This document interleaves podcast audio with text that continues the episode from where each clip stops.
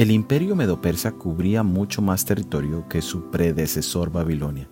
Los ejércitos persas tuvieron mucho éxito en los días de Asuero. El imperio se extendía desde la India hasta Etiopía, los extremos este y sur del mundo entonces conocido.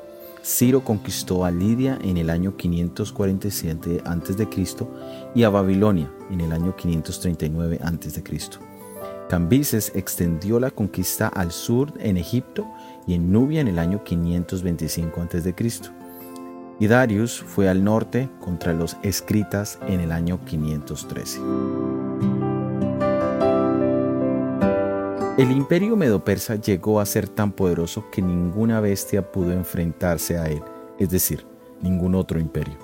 Este carnero, aunque pertenecía a una especie de animal de la que a menudo se caza, se volvió peligroso, incluso para las mismas bestias de presa, de modo que no había nadie quien se enfrentara a él nadie que pudiera escapar de él, nadie que pudiera librarse de su mano, sino que todos debían ceder ante él.